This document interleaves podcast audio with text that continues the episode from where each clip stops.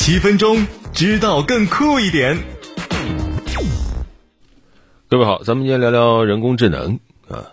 昨天凌晨，OpenAI 发布了新的文生视频大模型，叫 Sora，它可以生成最长六十秒的高清视频。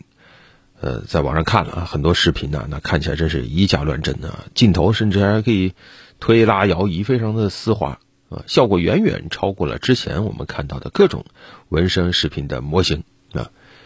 其中最典型的啊，有一个很多媒体都转了的一个非常时尚的女人走在东京的街道上，你都能看到街道上各种发光的霓虹灯，各种城市的标志，呃，女性啊，她的这个衣服。啊，多么的时髦！街道的那种潮湿的感觉，甚至连背后各种走动的行人，也看起来非常的真实可信。怎么一下子进步这么大呢？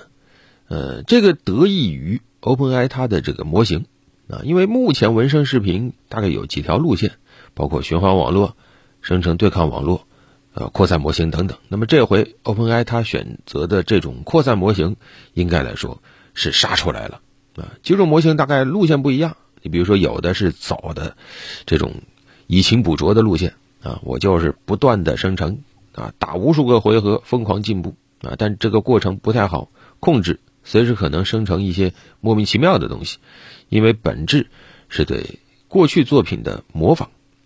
而 OpenAI 这回选择的这种扩散模型呢，它不是上来就堆算力要疯狂的去模拟，而是它先学。先试图搞懂到底什么叫美，到底什么叫风格，就开始有思考啊。所以 OpenAI 这条路线目前来看效果还不错。那为什么它率先杀出来了呢？其实很多搞人工智能的这个企业也都知道，搞大模型的企业都知道扩散模型有其优越性。但是对比 OpenAI，大家差在哪儿呢？是因为 OpenAI 它的这个经验、基础、资源，而且呢也选了。相当不错的技术路线啊！看相关的研究表明，OpenAI 它成功的解决了计算成本非常高的这样一个问题。通俗理解吧，就是它的压缩算法啊更优秀，再加上本身 OpenAI 它的这个呃大语言模型也是非常成功的，然后往里一套啊，就是自己成为这个巨人，然后自己站在自己的肩膀上，所以它的这个 Sora 可以说是一炮而红。现在来看，它的优势可能还能维持很久啊！它大量的有文本说明的视频素材，它也已经储备好了；高质量的文本描述，它也有。然后，你作为用户，你输入的词其实也能够在它的 GPT 上进行更好的这种扩写、更精准的这种扩写。所以，某种程度上，它是已经耕好了地、撒好了种子、种好了树，现在在这个树上终于摘下了果子。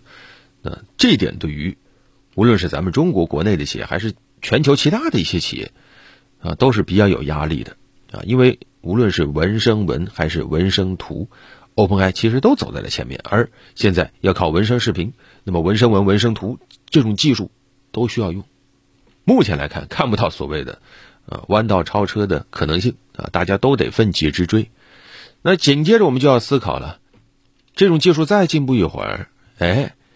那是不是很多行业又会头疼了？比如说专门这个制造短视频的团队，那现在可能有点坐不住了，对吧？他一个人费点电就把摄影、导演、剪辑的工作全完成了，这头疼不？要知道短视频现在可养活了全球不少人呢。但这又是一个老话题了，所谓的机器换人话题，对吧？汽车替代了马车夫，那现在哎，这种纹身视频是不是又会取代一大批啊这种视频从业者呢？有可能。啊，之前不就说这个纹身图以后插画师会丢工作吗？那现在纹身视频成熟了以后，再影响更多的行业也很正常啊。因为当文字、图像、视频都能够 AI 处理了以后，肯定会有大量的行业被 AI 进入、被 AI 改写啊。你包括老杨做的这事儿，那现在文声音频对吧？你何必非要听我这声音呢？听娇滴滴的这个女孩会不会更愉快？啊，听更沉稳的啊，这个更沧桑的声音，会不会觉得更信赖？这都有可能。但同样，我觉得技术进步以后，也会有更多值得期待的事情。你比如说，现在不都说啊，视频行业编剧啊，经常出不了头啊，他太依赖于演员、导演预算等等了。那以后是吧？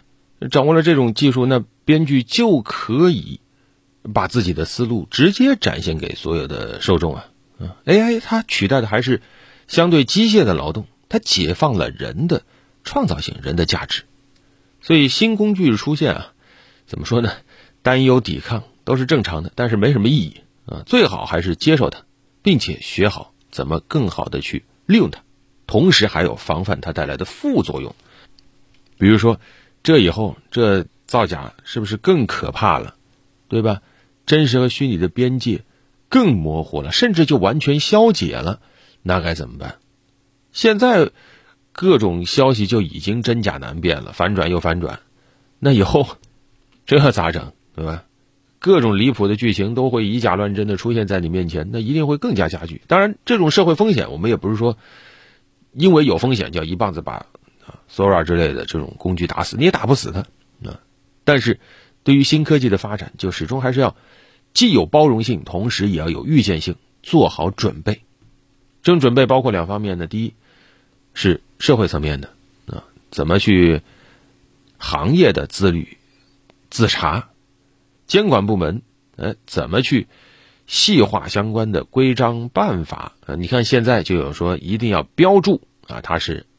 人工智能生成的，或者说一定要把它标明，啊，这玩意儿是广告，这玩意儿是娱乐，不得和这个新闻混淆。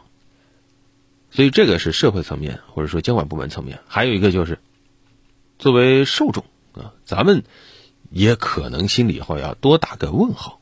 我们要意识到，我们已经身处一个虚实交织的时代了。那我们接纳的任何一个信息，可能都需要我们多费点神。去选择一下，甄别一下。好了，本期就聊这么多。